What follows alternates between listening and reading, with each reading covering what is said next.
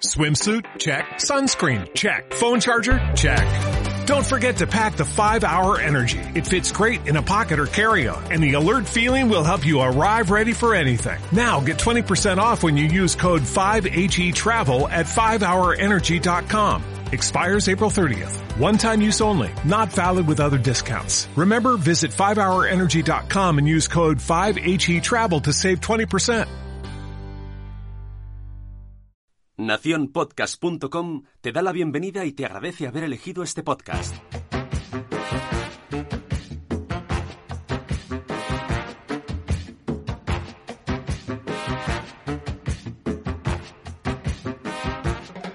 Hola, somos Sara e Itzel. ¿Cuántas veces ante alguna situación no ha llegado a tu cabeza aquel refrán mítico de tu abuela? Cuando seas padre comerás huevos.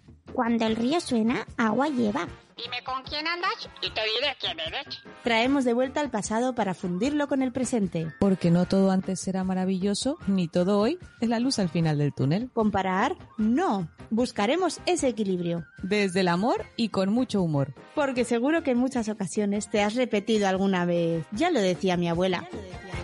El refrán de hoy es, al que madruga, Dios le ayuda.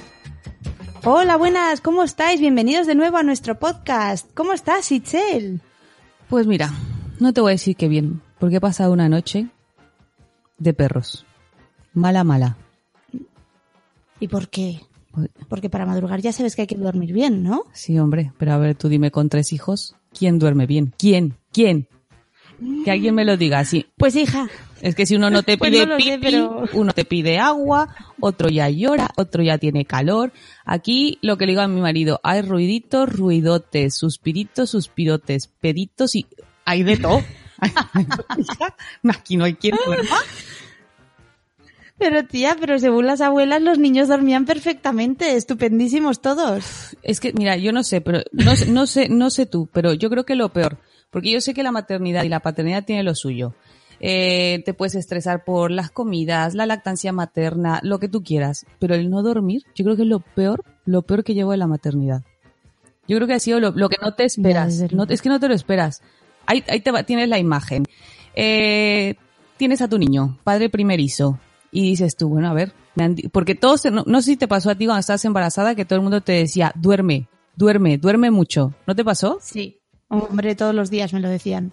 Y tú decías, ay, ay, que la gente más exagerada y yo no puedo dormir tanto.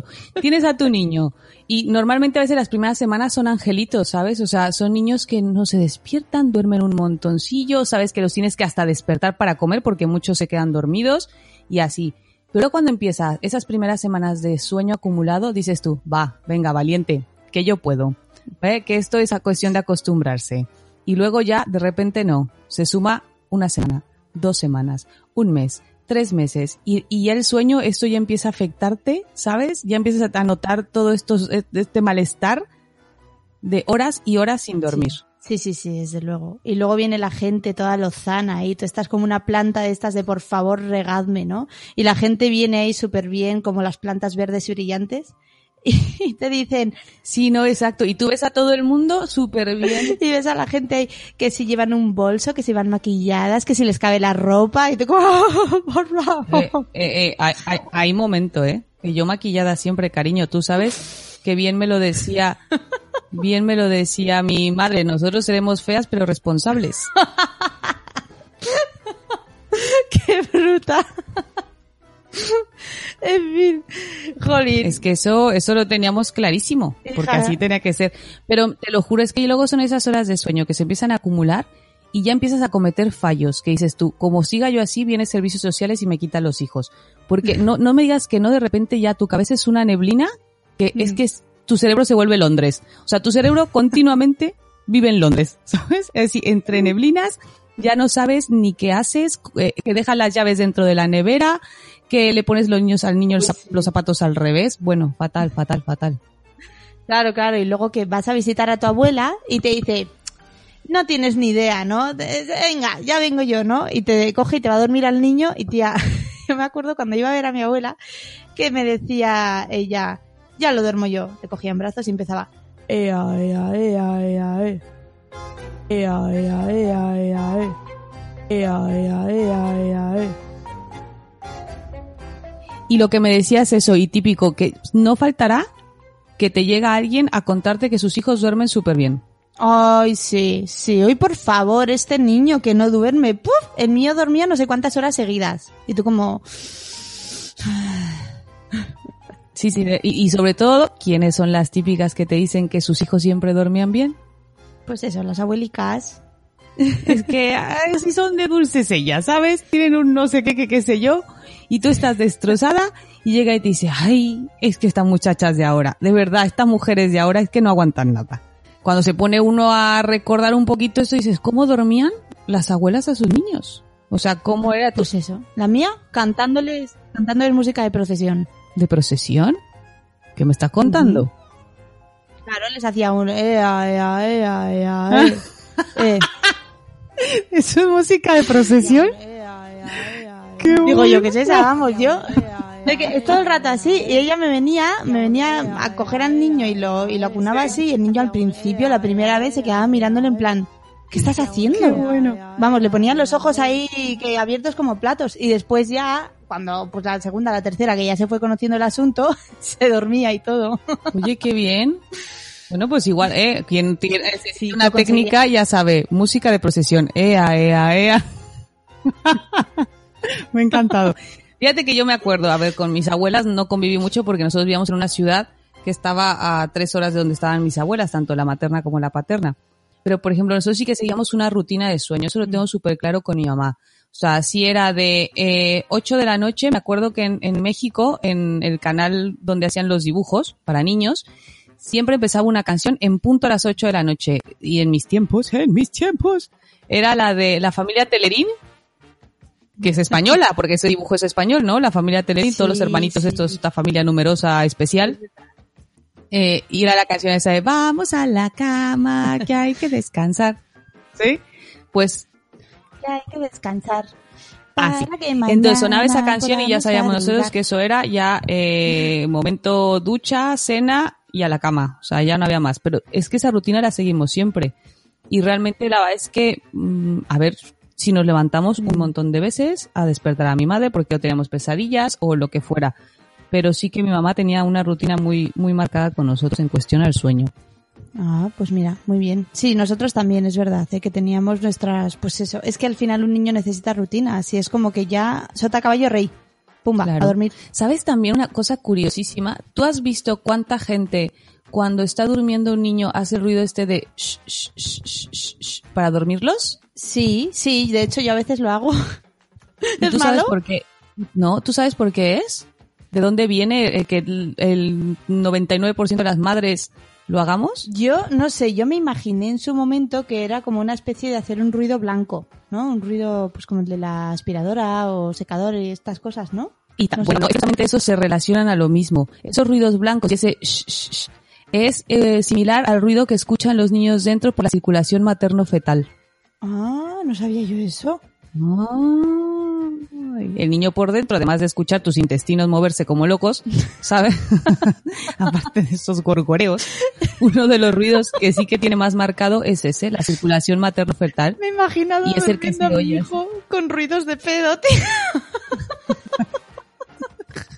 Hijo, duérmete. Y tu pobre niño así de hoy, mamá, ¿qué comiste hoy? Por favor, por Dios, deja ya eso, deja las alcachofas que no ven que te ponen mala, mamá. No, pero sí que sí que es eso. El ruido es la circulación materno-fetal y por eso ese sh, sh, sh, sh es el, el torrente sanguíneo. Entonces a los niños por eso les calma tanto. Y de ahí también igual los ruidos blancos, eso que te dicen de- del extractor de, de olores, el de la, de la campana de la cocina, La exacto. campana. Mm. O de aspiradores o todo eso, pues por eso. Qué fuerte, tía. Yo no lo sabía. De hecho, yo, qué yo lo pensé un día y dije, qué coincidencia que la mayoría de las madres tendemos a Hagamos hacer el lo mismo, mismo. sonido. Sí, Mm. o sea que encima eso está como, como impreso en nuestra naturaleza, ¿no? De- en, en nuestros instintos. Sí, y yo eso le pregunté, me acuerdo que eso, así tal cual, la duda me surgió diciendo, ¿y por qué todos hacemos el sh- sh- sh- sh- sh- ese? En lugar del ea ea o el oe oe, como lo hacía tu abuela, bien hecho.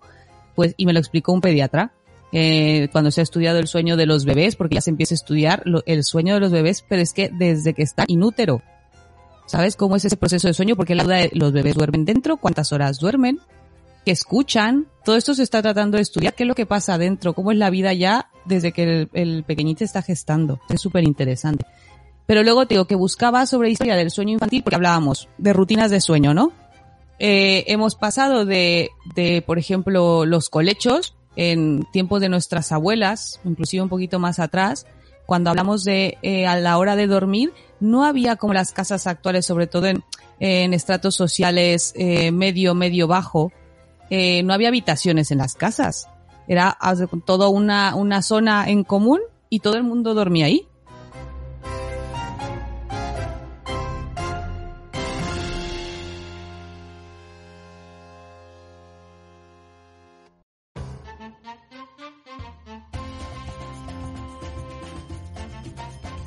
Tú, por ejemplo, cuando hablamos de, de rutinas de sueño, por ejemplo, nos vamos a muy atrás, a tiempo de nuestras abuelas, eh, en esos momentos en las que, sobre todo en, un, digamos, en un estrato social medio, medio bajo, en las casas es que no había habitaciones, o sea, era toda una zona en común y en esa zona común dormían todos. No era colecho tal cual, porque a lo mejor no se compartía la cama de los padres, pero dormían todos en el mismo sitio. Mm, claro.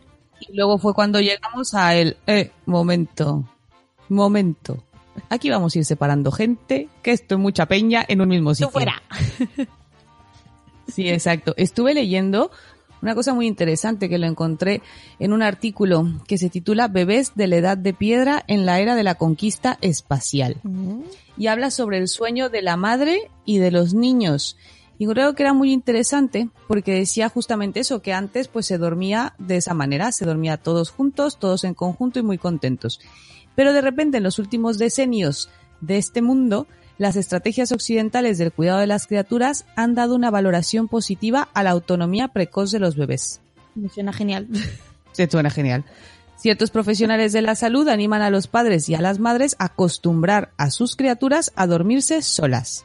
Los consejeros pediátricos en materia de sueño dicen que no se debería permitir jamás que un bebé se durmiera tomando el pecho o en brazos de su madre, a pesar de que estas son precisamente las situaciones en las que los bebés se suelen dormir. Esto es lo que cita el artículo. Claro. O sea que hubo un momento en la historia que alguien dijo, ya está bien de dormir aquí junto con la mamá, tú te tienes que ir a tu cama, a tu cuna, y hay que respetar habitaciones aquí. Pues nada, pues, pues, pues muy bien. Pero claro, es que a mí eso me parece un poco fastidioso porque, muy bien, vale, niño tú a tu habitación. Pero corcho, cuando llora, me tengo que pasar todo el día de una punta de la casa a la otra. Calla, y luego los movimientos ninja, ¿sabes? O sea, luego sal de ahí. Sí, que, que te Hombre. una rodilla, que es en el momento en el que te cruje todo el cuerpo. Hasta los pelos te crujen. Es que es desesperante, Diego. Tienes que salir de la habitación y vas así de tun, tun, tun, tun, tun, tun, tun, y así en modo, y en eso das un paso y hace clac. Sí. No. Ay, es horrible, horrible. Ah, luego fíjate que encontré un dato muy curioso leyendo este artículo en el por qué históricamente se cree que es cuando se decidió que los niños no podían dormir con las madres. No, a ver, no sé si esto es leyenda urbana o parte de cosa que se fue pasando, pero hablan que la diseminación por toda Europa eh, de, de que había de que separar esto a, a los niños de las madres es porque se cuenta a ese miedo a asfixiar a los bebés. Se cuenta que había madres que en la época de no poder alimentar a sus hijos, por ejemplo en Francia, en, en épocas de hambruna, eh, las madres es que asfixiaban a sus hijos a propósito. Por eso digo que esto es muy macabro, ¿eh? Entonces que hubo un momento que para que se dejara de hacer eso, porque había madres que lo hacían porque como no veían cómo alimentar a sus hijos, esas acababan siendo su, digamos, su última opción. Entonces, lo hacían. Pero pues tío, esto es mi turba. Entonces, por eso se prohibió en plan ley que las madres durmieran con los niños. Luego te habla de una diseminación un poco así en amor romántico asociada en que era muy importante la relación marido-mujer y que esto se favorecía durmiendo en una habitación por separado. Y que de esta manera Mm. también el separarlos por habitaciones como que daba un, una mayor autoridad moral al padre sobre los hijos. Todo esto ya es un poco Mm. de, pues igual, historia romántica y o macabra, pero bueno, uno nunca sabe de dónde, porque cuando se pone a pensar uno, ¿y quién dijo? ¿Quién se le ocurrió? ¿Quién fue el primero que dijo, eh, momento? esto hay que arreglarlo. Ya, la verdad. Qué cosa. O sea, yo, yo lo que recuerdo como niña era que la habitación de mis padres era intocable, vamos, no podías entrar en ella. No sé, qué cosa. De ahí vendrá, claro. Nosotros fíjate que lo que sí me acuerdo es que mi mamá acabó poniendo, porque no era colecho tal cual, es eso, sino que puso una cama pequeñita a su lado para que el hijo de turno, porque mi madre también sufrió lo de tener tres hijos. Entonces, eh, puso una camita pequeña a su lado y entonces pues al que nos apetecía íbamos y caíamos ahí. Y entonces ya, pues mira, eh, pero eso era tan bonito. Claro. Yo no sé si tú tengas el recuerdo de dormir con tu mamá, mejor despertarte de una pesadilla e ir corriendo a la habitación Sí. de tu madre y era una sensación de en cuanto te abrazaban, decías tú, me da igual, no me va a pasar nada más en este mundo. A mí lo que me pasaba no era que yo fuera, sino que ella tenía que venir por lo que te digo. O sea, para mí era impensable pasar la barrera de la puerta de su habitación. Entonces, que seguramente lo hice alguna vez, ¿eh? pero si no era con su consentimiento no podía. Y, y yo me acuerdo de despertarme por la noche, venir mi madre, cogerme y llevarme con ella a la cama, eso sí. Pero vamos, yo nunca iba ahí. Yo no sé, pero yo tengo esos recuerdos tan bonitos de esa sensación de ya puede venir aquí la bruja, el fantasma, Sí, eh, el eso quien sí. sea, ¿sabes? Es O sea, y, y, y todo la- todos los, los zombies estos de Walking Dead, que a mí, a mí no me va a pasar nada mientras mi madre me tenga en brazos. Eh, es- no, no sé en México, pero aquí quien más miedo daba y quien más sueño me ha quitado era el coco, tía. El coco es el de México, ¿no? ¿Que no aquí es el hombre del saco? Para mí era el coco, hija, será No, influencia, pues mira, pero... ya te tenían ya un poco, pues sí, porque México es el coco. Sí, de ahí la película esta. Bueno, creo que es, Es que por ahí te- va. Ah, no, no tenía ni idea eso. Pero encima te cantaban la canción de a dormir, ¿cómo era? Eh, que si no te duermes, viene el coco y te Y comerá. Te comerá, claro. Duérmete, niño, duérmete Es esa, ya, esa. que viene el coco y te comerá. ¿Y qué- qué niño se podía dormir con esa canción? Leche. ¿Pero qué estamos Es que yo pensando? siempre he pensado, yo siempre digo, pero por Es favor, cruel. esa canción que te deja los ojos como platos, en plan, ¿dónde está Coco? No, y aparte que es súper cruel, normal. O sea, y el niño decía así, tú y yo me voy a ir a dormir, ¿no? Para que venga el coco este que no sé ni yo ni quién es, ni qué pretende. No. O sea, Ya te Pero digo. bueno, entonces avanzamos. Te estábamos hablando de, de decir, bueno, eh, ¿quién dijo vamos a poner a los niños a dormir de una u otra forma? Pues llega un amigo muy simpático que se llama Ferber. Este médico, Mm, me suena Ferber, Ferber. sí. Mm. Ferber, este médico, llega muy gracioso él y dice, oigan, pues yo tengo el método infalible para que los niños duerman. Él empezó a estudiar todo lo que era con relacionado al sueño infantil y todo eso, pues yo creo que ha quejado de, de, de todo lo que las madres les contaban de no dormir. Pero bueno, realmente quien le da aún más voz a este método es el famosísimo y conocido Edward Stiville. Ah, ese me suena más. ¿eh? Es que eh, eh, digamos que estudió junto con, o conoció a Ferber y adoptó su método y él fue el que realmente le dio pues mucho más voz, acabó haciendo un libro que ya desde el título ah, para mí a veces me daba un poquito de repeludo de duérmete niño porque me sonaba a te duermes porque te duermes y porque lo digo yo. Mm, Eh, sí. Te cuento, pues bueno, Eduard Stiville nació en 1948 en Barcelona, España, es médico, hizo la especialidad de neurofisiología clínica pediátrica y la especialidad europea en medicina del sueño. En el, en el año 1989 creó la unidad de alteraciones del sueño en el Instituto Dexeus de Barcelona. Espero haberlo pronunciado bien lo de Dexeus, a lo mejor es en catalán y lo he dicho yo mal, pero me de, no puedo evitar. Entonces, eh, pues ahí es ahí cuando él empezó, a desarrollar su método para el cual decía que es infalible y los niños iban a dormir. ¿Tú has escuchado sobre el método Stiville y su libro? Sí, sí, he escuchado, pero vamos, que es que estoy flipando, que con los títulos y las cosas que dices que, que sabe, mm, a mí no me suena para nada que, que sea un tío tan pro.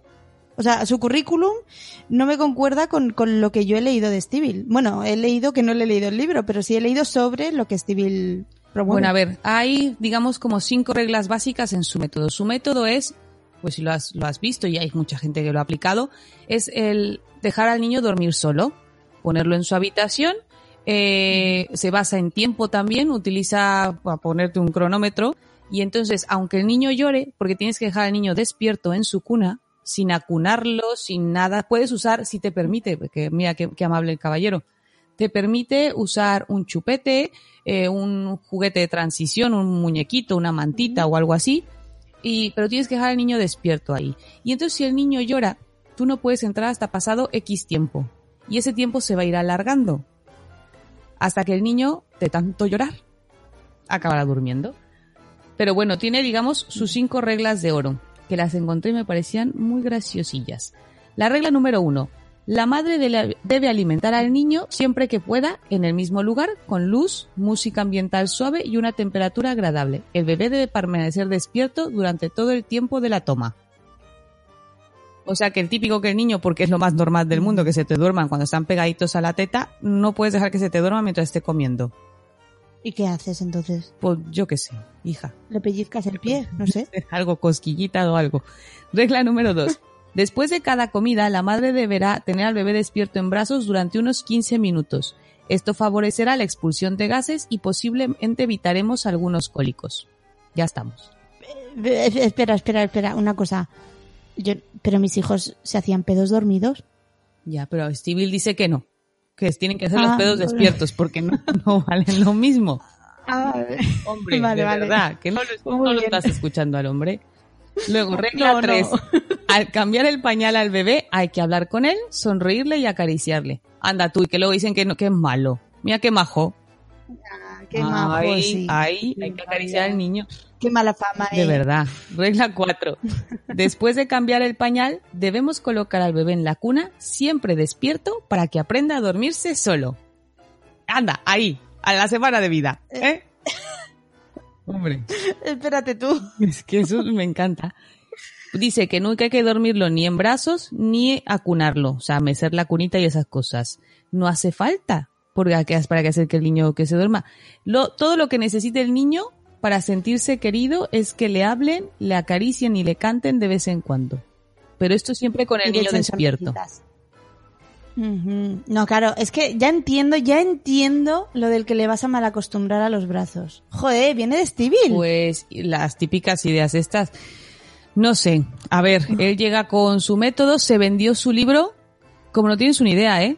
Y hay padres, probablemente de, sí, no igual ya de nuestros padres, no un poquito más, que también lo intentaban aplicar, porque eran las abuelas las que decían eso de, eh, que no lo levantes, que yo, que llores. Así, así se, ah, ¿cómo dicen? Así se le hace pulmón. Si llora, así hace pulmón. Eh, sí, sí, sí. Hacia hace pulmón. Sí, jo, yo se lo he Qué oído. es esa frase, tía. Pero bueno, es verdad, la dicen. Ya. Ay, no, déjalo, déjalo, que así que hace pulmón. O luego, déjalo, que ya se cansará. Normal. Tú ponte a llorar toda la Pero- noche. Claro, pero a ver, yo puedo, yo comprendo a la mítica madre o mítico padre mm, desesperado que dice, ostras, es que me está costando mucho esto de, de, de los ritmos del sueño de mi bebé. Puedo comprender que se compre el libro pues como quien se compra eh, haz dieta en dos semanas y adelgaza 15 kilos, ¿no? Pero claro, Claro. de ahí a que luego, no sé, no sé, pero es que a mí eso se me hace como poco humano, ¿no? Es que hasta las ventas era eso, porque te lo vendían como el método infalible, o sea, el método infalible para que el niño se durmiera. Y es verdad, sí, es que es verdad, los niños se dormían solos, pero se dormían llorando, se dormían por cansancio, porque al final, ¿qué haces? Como lo hablamos eh, en el episodio pasado, no sé si recuerdas, que lo hablamos de ponernos en la piel de nuestros hijos, de ponernos en los zapatos de nuestros hijos. ¿Tú te imaginas que el ser o los seres, hablando madre y padre, los seres que para ti lo son todo, porque tu mundo, es que tu mundo a- al mes de vida, a los dos meses, a los seis meses, no llega más que a, a los alrededores de tu casa. Y para ti tú crees que en el planeta Tierra solo habitan tu madre y tu padre y de repente No. esas únicas personas en las que confías que para ti lo son todo, te dejan llorando, Los- o sea, tú estás gritando, claro, tú Mm. estás gritando pidiendo que, que, que te abracen, que te mimen, que, que por lo que sea, por lo que tengas miedo, lo que sea, y que esas personas te cierren la puerta y no acudan a ti, Y diciendo que eres un caprichoso, ¿eh? Pensando que tú eres un caprichoso. Ya. esas cosas, eso debe ser muy fuerte. Es- si es que Mm. hay que entender, al final de cuentas, que el llanto de los niños es, es una llamada primitiva, no lo hacen por fastidiar. Es su mecanismo de defensa para, para protegerse del peligro. Ellos lloran para decir, "So- yo solo necesito saber que estás tú aquí, porque yo soy muy pequeño para defenderme si viniera a comerme un oso hambriento. Mm. Entonces, yo como no lo sé, necesito confiar en que tú, ser adulto superior, ah, ¿sabes? Tu madre, padre, vas a acudir a mí, a mi, a mi rescate. ¿Y cómo lo puedo hacer? Pues no puedo ir decirte, mamá, disculpa. Lo que pasa es que, mira, estoy sufriendo de un trastorno del sueño que se puede llamar pesadilla. No, no, el niño va a llorar, va a gritar y te va a decir, por favor. Sí, sí. O sea, ven a salvarme. Pero, y ahora que, que estás diciendo esto de, de primitivo y todo eso, me estoy acordando de que un día me dijeron, no sé si es verdad, que los bebés recién nacidos que si dejan de llorar muchas veces es como que por instinto también, por, por instinto de supervivencia, que dicen que claro, es como que no está su padre alrededor y que se callan para que no- el depredador no les localice. ¿Tiene algún tipo de rigurosidad eso? No, a ver, lo desconozco realmente porque no, no es que haya leído sobre el tema, pero puede tener mucha lógica. Al final de cuentas, como animales, agazaparse o quedarse callados puede ser parte de. Pero igual en un bebé sería un poquito más complicado. Pero bueno, al final, mira, algo que es que, eso sí, se está estudiando mucho sobre el sueño del niño, pero sí que se ha visto, eh, pues eso, que, que no es igual al que la del adulto, tiene diferentes etapas. Mm, Sí, ¿Tú has sí. leído algo de eso? Yo he leído de esto, sí. Mira, de hecho, para porque yo leí un poco más a, a lo que es otro libro que se llama Dormir sin lágrimas de Rosa Jove o Jove o no sé cómo, cómo le dicen el apellido. Rosa Jove, sí, Pero- el yin y el yang. Ya tenemos a, a- a Ángel y Demonio. Exacto, un poco el lado opuesto. Entonces, bueno, yo para entender un poco lo que dice ella he tenido que acudir a fuentes súper rigurosas, como Wikipedia, eh, en la que me hablan de, del sueño. Súper rigurosa. Sí, ya lo siento. Sí, sí, es lo que tiene la maternidad, las prisas y todo lo demás. Claro. Entonces, eh, lo he entendido muy bien después de, de darme cuenta de un poco lo que es el sueño. Y te pido que tú como doctora me corrijas si, si hay algo que no cuento bien. Eh, la cuestión es que el sueño tiene dos fases, lo que es la fase no REM y la fase REM. Eh, la fase no REM es la, la inicial, por así decir, ¿no? Que, y tiene cuatro etapas. Eh, la primera de ellas es como el, ador- el adormecimiento. Es decir, tú te pones en la cama, estás ahí en plan vigilia, que se llama, Despierto, exacto. y te estás durmiendo. Exacto, eh, te estás durmiendo y es una, una etapa que es como de transición. Y ahí tienes, a veces, es que yo eso lo he experimentado y cuando lo leí dije, ostras, es verdad, tienes alucinaciones a veces. Cuando piensas que estás escuchando la voz de otra persona en una conversación o no estás dormido, pero sientes un montón de estímulos. Sí, empieza, empieza ese momento como de ensoñación y hay veces que dudas si alguna cosa la escuchaste de verdad o no, Eso. o la viste de verdad o no. Sí, sí. Pues eso es que estás en la etapa primera de la fase no REM, que es el adormecimiento, ¿no? Entre la vigilia y el sueño. Entonces ya en la segunda etapa ya llegas al sueño, que es el sueño ligero. Eh, en este sueño sufrimos variaciones en el tráfico cerebral. Hay periodos que son más de calma y hay otros periodos que de repente hay un montón de actividad. Entonces, eh, las pulsaciones son tan bajas en algunos momentos y el sueño es tan profundo, o sea, es sueño ligero, pero acaba mm, profundizando un poco, y el cerebro de repente es como que no registra contacto con el cuerpo y manda un impulso al cuerpo como para asegurarse de que todo va bien, ¿no? Entonces dicen que ese impulso es la típica sensación que tenemos de soñar que caemos. ¿A qué te ha pasado? Qué horror. ¡Uy, qué horror! Uh, uy, ya ni me diga. Eso es espantoso, ¿eh? Ese, ese brinco, ese salto que das así de... ¡Uy, hostia! ¿sabes? Es Y horrible. te despiertas del todo, en plan de, ostras, ¿qué ha pasado? De hecho, piensas que te caes de la cama. Sí, dices, ¿quién me robó la cama? ¿Quién me robó la cama? ¿Quién? ¿Quién? Pues esto se da en la segunda etapa de la primera fase, ¿no? Que, pues eso, soñar que caemos. Y ahí ya pasamos a la tercera etapa, que es la fase de transición hacia el sueño profundo. Y luego ya, pues llega lo que es la última etapa de, de la primera fase, que es el sueño delta, que es el sueño profundo, ¿no?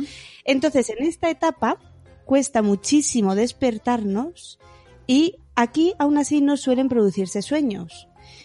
Em, lo explico todo esto porque luego, eh, viendo un poco lo que dice Rosa, pues en su libro me parece súper mm, de cajón lo que va explicando. Espera, me estoy intentando poner las gafas con estos, ya está.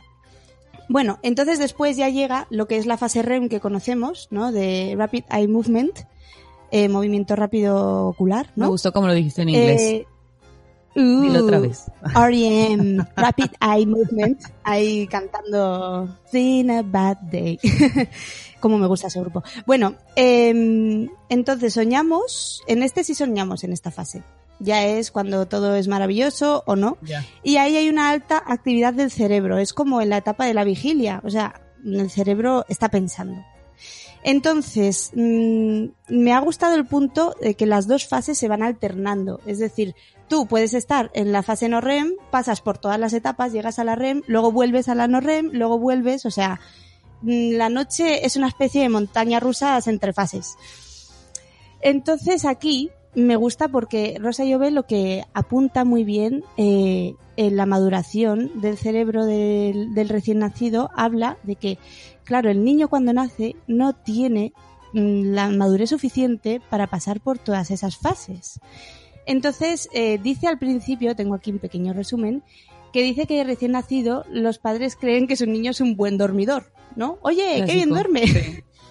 Este nos el primer mes genial. suele pasar, ¿eh? El primer mes suele pasar eso que piensas tú, es que no hay niño, que me, me he sacado la lotería, porque todo el mundo te dice que es tan malo y cuando pasa el primer mes dices tú, es que duerme, vamos, es un santo. Y pasa ese primer mes, primer mes un día, y dices tú, pero, pero qué mentira más gorda. Mm, Claro, claro, porque el sueño va evolucionando, va aligerando un poco, porque también el, pues el cerebro va, va desarrollándose.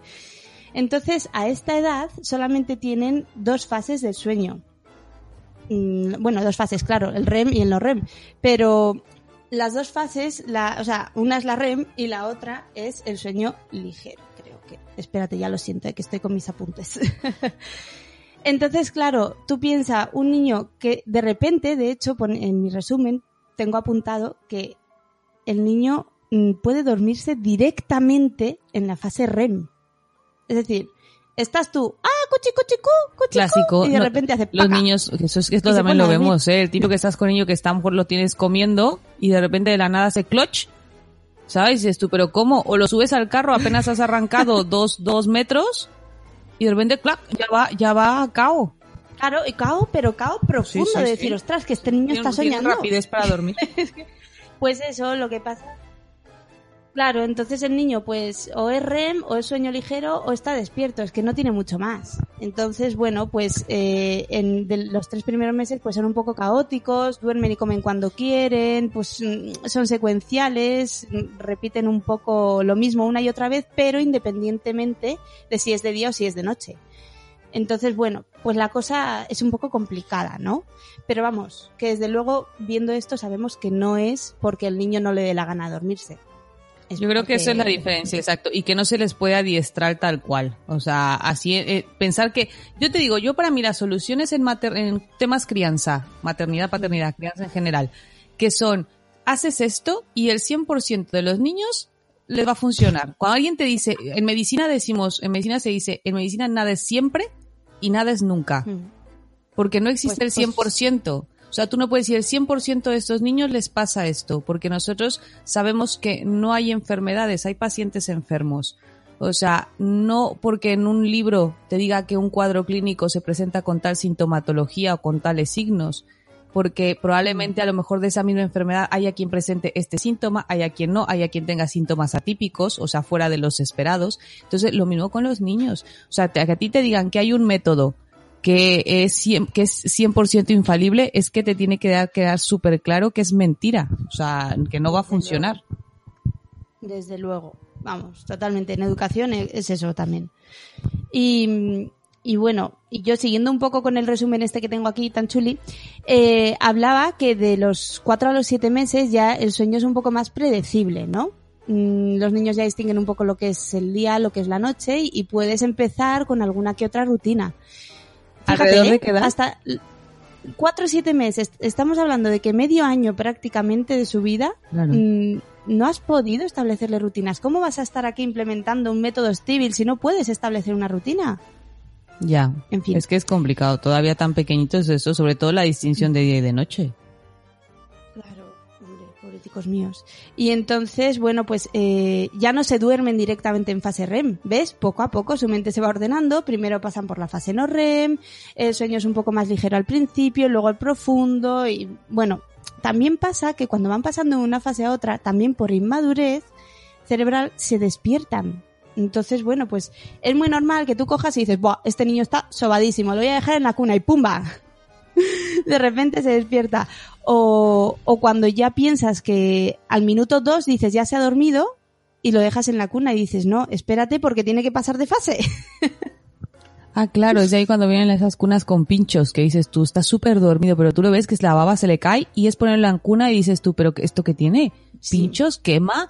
¿Qué, qué, qué, qué pasa? Porque es momento es, o igual lo que te digo, los dejas, ya se ha dormido, y tú coges tus cositas, así, sales tipo ninja, eso, que dices tú, nunca me había visto yo más ágil en toda mi vida, ¿sabes? O sea, cual, cual, cual bailarín hipopótamo de fantasía de la película de Disney, tú con una agilidad poca característica de ti, y, y, y al movimiento cero, o sea, a- al suspiro, se despiertan. Sí, sí. Pero ¿sabes por qué? ¿Sabes por qué? ¿Por qué? ¿Por Porque qué? no has hecho el ea, ea, ea, ea. Eso es lo que... Eh, Ey, te digo, mi abuela se pasaba un buen rato haciéndolo. Yo creo que ahora leyendo esto digo, claro, es que ella lo hacía y el niño pasaba por todas las fases. Oye, eso estaría súper bien que nos contara la gente cuando pueda que nos dejen en los comentarios si tienen algún método graciosillo, porque hay gente, por ejemplo, ayer estaba viendo el stories de, de una mamá molona, de una madre molona, y ella le dormía a su, a su niña, a la, a la bebé que tiene, eh, cantándole una saeta. Oh, ¿Sabes? La calmaba ella. Ay, me iba cantando, no sé, pero a voz, a voz, a un pulmón.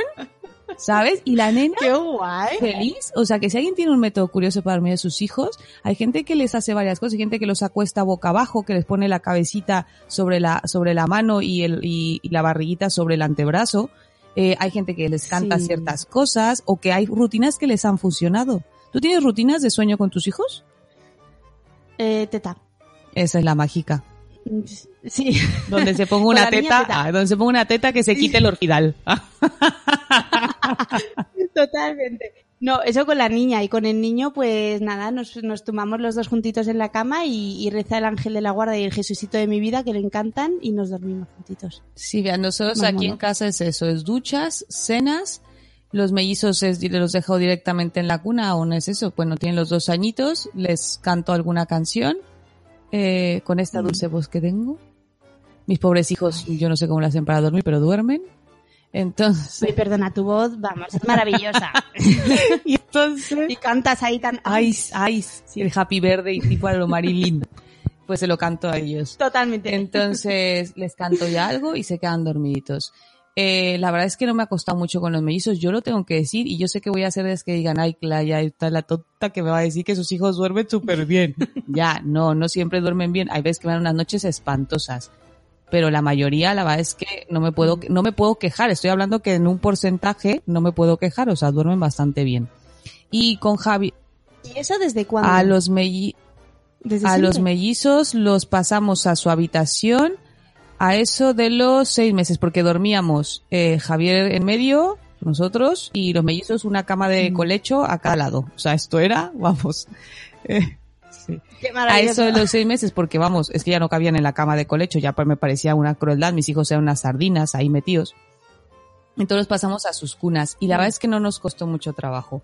No sé si, yo pienso que al hecho de ser dos y su pobre madre no ser pulpo, no sé si es que ellos mismos dirían, a ver, vamos a ver, o sea, brazos no hay para todos, mamá no alcanza a cargarnos a los tres, o sea que o me duermo o aquí no hay para tu tía. Entonces, no sé si fuera por ahí. Yo eso es una, a lo mejor es y lo que yo intento de tranquilizar mi- a mi pobre alma, culpable, pero no sé si tenga que ver con eso, pero es que nunca me pusieron, nunca se me han puesto complicados para dormir. Y Javier tampoco, ¿eh? Tampoco ha sido tan complicado. De bebé sí, ¿eh? De bebé vamos. Yo vi amanecer, o sea, yo vi salir el sol, yo creo que de- desde que nació hasta el año de edad, o un poco más. No, no, de bonito, bonito. nada, chica, de bonito nada. Piensa la yo, romántico eh, de la me- la verdad es que es eso, es que luego te pones súper irritable. Ya cuando se empieza a sumar tanto sueño, es que vuela la mosca Mm. y es que tú quemarías Roma. Sí, sí, sí, horrible. Y es que encima es, estoy mm, en el resumen que tengo, ahora hilando un poco con, con lo de Rosa Jove, es que pone que entre los ocho meses, más o menos, y los dos años es cuando ya van madurando el sueño. Es decir, que el niño, como tus, como los gemelos, mellizos, perdona, eh, que de repente les duermen súper bien a los seis meses y tal, dices, oye, pues qué suerte, ¿no? Pues ya han ido madurando el sueño a esa edad. Pero es que hay niños que hasta los dos años o más todavía está la cuestión como está. Que es que es lo que me pasa a mí con mi hija, que es que es como de verdad, chica, o sea, tienes año y medio, por favor, madura el sueño. Pero hay que darle su tiempo, no puede hacer otra cosa. Es que sobre todo es eso, yo creo que es, es tiempo, es darles la oportunidad de, de que maduren. A la pregunta, porque la hacen un montón de mamás, ¿y cuándo? ¿Cuándo voy a volver a dormir? ¿Cuándo? No lo sé. Es la verdad. Es la cruda realidad. No lo sabemos. A eso sí, no tenemos respuesta. Y lo hemos buscado en abuelas, porque nosotros nuestra base de información son las abuelas. Pero ellas tampoco lo saben. Esto será un misterio de toda la vida. ¿Cuándo? No sé, porque luego llegarán las fiestas, llegarán no sé qué, la adolescencia, la juventud, esto, y luego luego te traerán a los nietos para que los cuides y esto es un no parar. O sea, no sé cuándo se vuelve a dormir, de verdad. Yo creo que en realidad nunca. Bueno, ¿y tú para dormir qué tal eres? ¿Duermes bien? ¿Te cuesta? ¿Qué? Yo- a mí ahora me cuesta, me cuesta, pero por lo que te digo, tengo a la niña que hacemos colecho con ella y, y es que pues eso se despierta un montón de veces en mitad de la noche. Y bueno, pues yo ahora viendo un poco, mm, habiéndome informado de que esto es cuestión de madurez, pues lo miras con, con otros ojos, pero hay meses en los que me quiero tirar por la ventana y quiero tirar a la niña por la ventana. Ya, por eso hay que poner protecciones en las ventanas para no tener esas ideas. Sí, sí, claro. Entonces después, cuando me viene la gente y me dice, a quien madruga Dios le ayuda, le digo, mira, tronca. Mira, mira. Mira, tú y tu refrán. Llevo madrugando desde las 10 de la noche. Yo llevo madrugando desde el 2014 que nació mi hijo, tal. O sea que a mí déjame en paz con lo de madrugar. No, es que es eso, pero mira, eh, a- es verdad que el cuerpo se va habituando, pero tienes que sobrevivir, o sea, sí que te vas habituando. Pero ah, llega un momento en que sí lo, la carga y mira, yo lo digo muchas veces, si hay posibilidad, si tienes la posibilidad de pedir ayuda, pídela. Que no te hagas sentir, que nunca nadie te haga sentir como mamá y sobre todo nos pasa mucho a las primerizas porque yo lo pasé, tener esa sensación de que si pides ayuda es como si demostraras que no eres una madre capaz o si fueras débil o, o si o como que fueras una llorica, yo qué sé, por decirlo como quieras. ¿Sabes? Y entonces te da te da vergüenza pedir ayuda. No, por favor, de verdad, si estás agotada, si estás agotado, pide ayuda. Que alguien vaya y se quede un ratito con el chiquillo y tú te puedas ir a descansar, una hora te puedas ir a dormir dos horas, de verdad, de verdad que es súper necesario. Y a las que están por ser mamás, voy a darles el consejo que me dieron a mí. Duerme, duerme todo lo que puedas, todo lo que puedas. y qué pesada, diciéndome que duerma todo el día, otra pesada. no, pero mira, fíjate, yo eh, en- con el libro de Rosa eh, vi un poco la luz al final del túnel cuando dice que más o menos entre los 6 y los 6 años los niños ya tienen todo el sueño más o menos controlado. Solo que claro, también dice que aquí es donde aparecen los terrores Las nocturnos, pesadillas, maja, que es ya. que... no, no, no las pesadillas, las pesadillas ya en la... Uf. eso, eso, porque las pesadillas son de la fase REM. Estuve viendo un poco la diferencia. Y es que las pesadillas forman parte de lo que es la fase REM, que efectivamente tú, tú estás activa men- mentalmente y, y sueñas. Entonces los sueños, si son buenos, pues es un sueño y si es malo, pues es una pesadilla. Y cuando te despiertas, te acuerdas de ello. Pero los terrores nocturnos se dan en la última etapa de la primera fase, que es en el sueño profundo, Sí. ¿verdad? Sí, en el sueño delta, que es el sueño profundo, y esos son como eh, reacciones del cuerpo, in- como los impulsos, eh, que, que, o sea, bueno, igual tú lo sabes decir mejor que yo, pero son, es algo que el niño no se acuerda, porque es el cuerpo que ha actuado, no es el niño que esté soñando. Es el que reacciona. Ya. No, no hay una conexión real entre, digamos, entre el cerebro y el cuerpo en ese momento, o sea, de que pueda ser, ser consciente de, de sus movimientos, etcétera, Exacto. o de lo que le está pasando alrededor. Por eso cuando les hablan no, no, no responden, Mm. ellos siguen en eso. Claro, de hecho, Ya, los terrores nocturnos es un tema, ¡buah! pobre, es, es complicado a quien lo pasa, es complicado explicárselo, es complicado llevarlo, requiere de un montón de paciencia sí, y es un, es un tema Sí, esto pasa, Chunguillo, estuve sí. viendo que eso pasa en la misma etapa que pasa también lo de lo del sonambulismo. Que al final dices, pues es como el cuerpo que, que reacciona y, y el otro pues no, es que no es consciente. De hecho, uno cuando se despierta no sabe lo que ha pasado. Un sonámbulo no sabe que ha bajado a la cocina y se ha puesto a comer patatas. Tengo que contar esta anécdota. Cuenta. Mi, mi hermano era sonámbulo, de niño. Mm. Bueno, te pongo en situación. Eh, mi habitación, yo dormía con mi hermana y teníamos una, una ventana que de la parte de atrás, o sea, de la ventana, eh, tenía una farola, entonces se iluminaba hacia la puerta de mi habitación. Todo muy tétrico ahí, ¿sabes? Pero bueno, mirando pasar a la está bien, pero se iluminaba esa parte por la ventana. Eh, mi hermano dormía en su habitación. Mi hermano es seis años más pequeño que yo. Hola, Toño. Ah, cuando escuche esto, dirá, ¿por qué cuentas estas cosas a la gente? No importa, lo he contado otras veces, así que me da igual. Eh, y entonces de repente me giro y me veo ahí de pie a mi hermano, tío. Mirándome fijamente. De eso de los ojos que se ve todos cuando tienes eh, inyección conjuntival. O sea, que todos tienes rojos, pues. Hombre, no lo voy a decir como de caricatura, con las rayitas rojas, así, mirándome y yo, Toño, ¿qué haces aquí? Y aquel me hacía, se ponía la mano en la boca y decía, shh, shh, ven, ven. Y yo, Ay, por Dios. madre de la pone mucho. Yo buscando a mi hermana, así buscando a tocarla para despertar y yo, Nayeli, Nayeli, na- na- Nayeli. Y mi hermana nada, un tronco, porque aquella no hacía ni caso. Y aquel, así, shh, shh, ven, ven. Y yo, Toño, le voy a decir a mi mamá que me estás asustando. Ahí fue cuando nos dimos cuenta que mi hermano era sonámbulo, porque luego se quedó así parado y se fue corriendo. Ah, Pero mi hermano tendría, cuando hizo eso, unos cinco añitos. Sí, más o menos cinco o seis Ostras. años, unos seis años por lo menos. Y se fue corriendo ya luego a su habitación y el día siguiente ni se acordaba. Y varias cosas hizo, se iba a la cocina, eh, de repente hablaba, estaba hablando del fútbol y se ponía como si estuviera jugando un partido de fútbol y luego ya con el tiempo se le quitó. Pero, uf, madre eso sí, vamos, vamos, ese, eso de película de terror. Buah, buah. Es que yo cuando, cuando me hablas de eso, ¿sabes qué, qué imagen mental tengo? La de Paranormal Activity. ¿No? ¿Era en esa película? Ay, qué película. Ay, que sí. te encontrabas Ay, calla, al calla.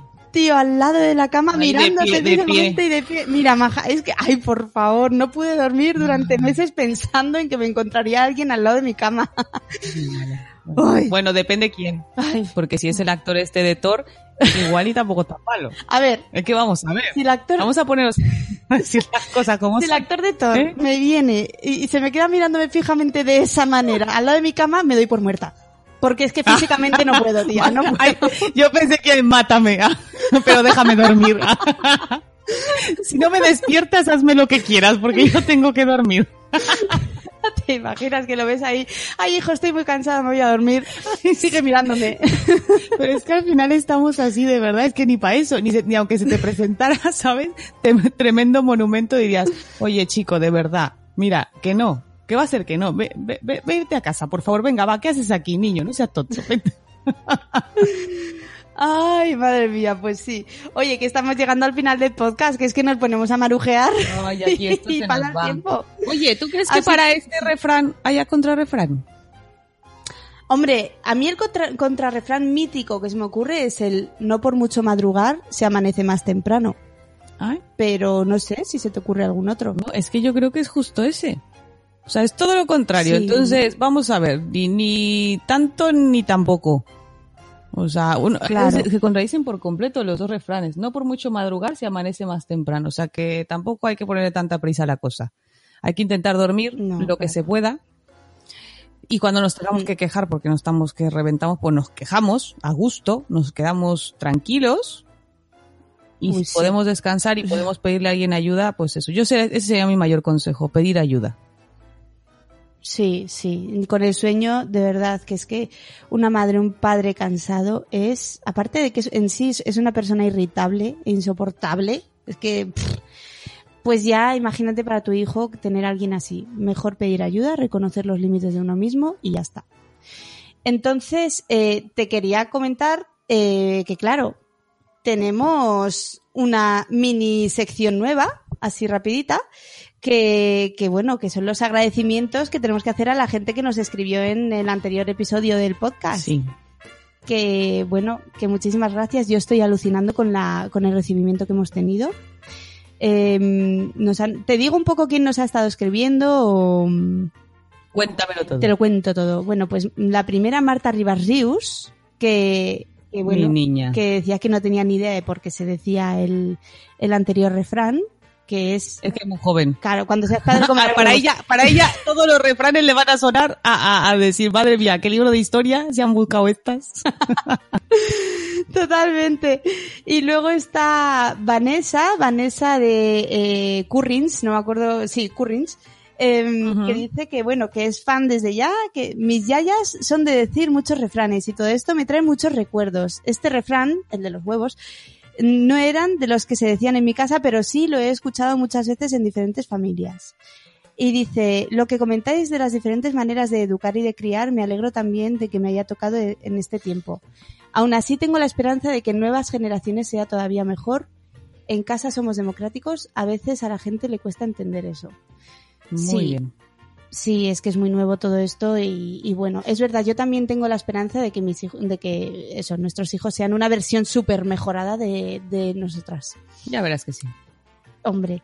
Y luego está la Aquiles, la señora Aquiles, de Señoras y Podcast, Mi chica. y, y dice que se está acordando del libro La ciudad de la alegría. ¿Cómo hemos cambiado? ¿Tú sabes ese libro? Porque yo no... No, pero lo investigaremos y si no que me lo pase. Ya diría que me lo mande a casa. Sí. Joder, además todo lo que recomienda Aquiles es una, una gozada. Y- No, no, esa mujer es mi ruina, que no me recomiende más libros, que, me- que me está arruinando. Me, me va a llevar a la quiebra como siga así. Pues sí, a mí también. Maravillosa. Un besito, Aquiles. Muchas gracias, preciosa. Y luego está Mamá Sin Red, que dice que le está encantando nuestro podcast. Muchísimas gracias. Solo pensar. Muchas gracias. Qué diferente. Gracias, mamá sin red. Dice ella que qué diferente sería el mundo si a nuestra generación nos hubiera enseñado a gestionar la frustración. Totalmente. Uh, totalmente. Sí, sí, así es. Y luego también eh, está Madre Esfera, nos ha escrito y dice, chicas, estupendas, me ha encantado el piloto. Cuando seas padre tendrás huevos y harás tortilla para todos. Y ojo, con cebolla, ¿eh? Uy. Ya vamos a empezar. El mundo se divide entre la tortilla de patata y la tortilla de patata con cebolla. El mundo se divide en eso. Bueno, y entre la gente que se ducha de día y la gente que se ducha de noche. El mundo puede acabar en una guerra con estas cosas. Y la gente que come pizza con piña y pizza sin piña. No, no, la pizza con piña forever. Eso no hay discusión. La gente que no lo hace es que es que no tiene ahí el, el gustillo ahí. Es como la mm, gente de la tortilla. Claro, es como la gente de la tortilla sin cebolla, ¿verdad? Es como, de verdad. De Nos van a odiar. Mónica, no abras esos melones, por favor, por favor, en, en los comentarios. Un besito, gracias, escrito- preciosa. y luego nos ha escrito Ceci de Reinicia CC, que le ha encantado. Tere de Mi Mundo con Peques, que enhorabuena, Tere, que maravilloso, ameno. Sí, aprendiendo mucho con vosotras. Dice, jo, la gente, yo, me, menudo subidón leyendo estos comentarios, ¿eh? eh que Caterine, se dice Caterine, Caterine Ortiz, Mi hija, eh, que, que dice que le gustó mucho, Eli Neuras de Madre que también, que le ha encantado, Lucy Chivimundo, y mm, la Madre del Pollo, la Mamarazzi. sí. Qué bien, oye. eh, dice que en su casa decían cuando seas padre comerás chichi. Carne, Claro, la carne, yo me acuerdo, la carne de pollo era chichi. exacto. Pues muy bien. Eh, un señor Paco Villagómez. Ay. Oye, bueno, vamos a ver, es mi primer podcast, yo le avisé a toda mi familia. ¿Por ¿Cómo no iba a escribir mi padre? Para que no sepan, Paco es el padre de la señorita Itzel. Y estaba yo llamando de, mamá, pon la radio, que estoy en un podcast. ah, no, pero es que había, es por un cantante en México que decía, mamá, le- pon la radio, que el tri está cantando. Alex Lora, un cantante mexicano. Pues lo mismo yo le digo a mamá, papá, Ah. pon- ponte portátil, que tu hija está en un podcast. Sí, ay, pues mira qué bien. El mío también me dijo en plan, ay, que me ha gustado mucho tu podcast. Y yo, gracias. Y luego Judith en la burbuja también nos dice que, mm, que, que cuánta chicha, cuánta, cuánto se puede exprimir de los refranes. Y es que son una cultura sumergida. Y es verdad, es que por los refranes vamos a ser capaces de, de analizar una cultura entera. Es alucinante, creo yo, vamos. Y luego también un papá Montessori nos dice que, que ha estado muy bien, que somos cracks, muchas gracias. y que les hacemos esperar un mes para el siguiente. Es que sí, a mí me han dicho por algún lado que un mes es demasiado. Y yo digo, pues ya lo siento, pero si queremos No dormir. da la vida, si queremos dormir, no, no, no podemos, no podemos más. Exacto, y luego Nanok también nos ha escrito, Nanok de Multiverso Sonoro, que, que lo mismo que no pensaba que de un refrán se pudiera sacar tanto. Y Eso está muy bien. Y hay que decirlo siempre, siempre. No, espérate, no lo voy a decir porque entonces si no voy a tener un afectado del otro lado. Y es que mi corazón se me parte, pero es que es muy bueno cada vez que hoy escucho esa discusión en su podcast de y lo has escuchado primero en Multiverso Sonoro.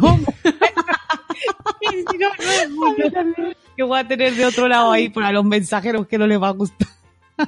Eso, a ver, hay que explicar un poco eso, que hay dos podcasts, uno es Los Mensajeros y otro Multiverso Sonoro, y hablan de fricadas, de las suyas. Y entonces los mensajeros van un poquito más retrasados que Multiverso Sonoro.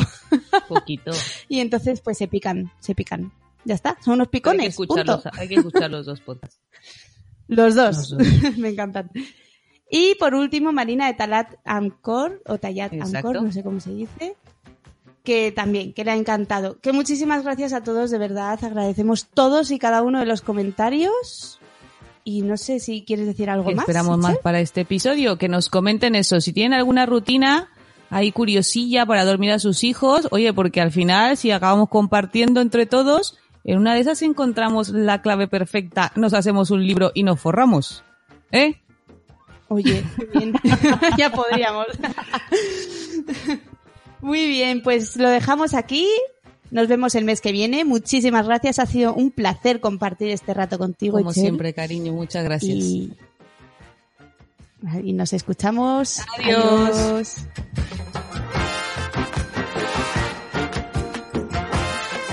Hola, buenas. ¿Qué tal? ¿Qué tal? ¿Cómo estáis? Otra vez, por fin podemos decir. Me cago en la leche, ya he fallado, tía. Quería decir hola de nuevo, así que silencio y otra vez. Empiezo yo. ¿eh? What if you could have a career where the opportunities are as vast as our nation, where it's not about mission statements, but a shared mission? At U.S. Customs and Border Protection, we go beyond to protect more than borders, from ship to shore, air to ground, cities to local communities. CBP agents and officers are keeping people safe. Join U.S. Customs and Border Protection and go beyond for something far greater than yourself. Learn more at cbp.gov/careers.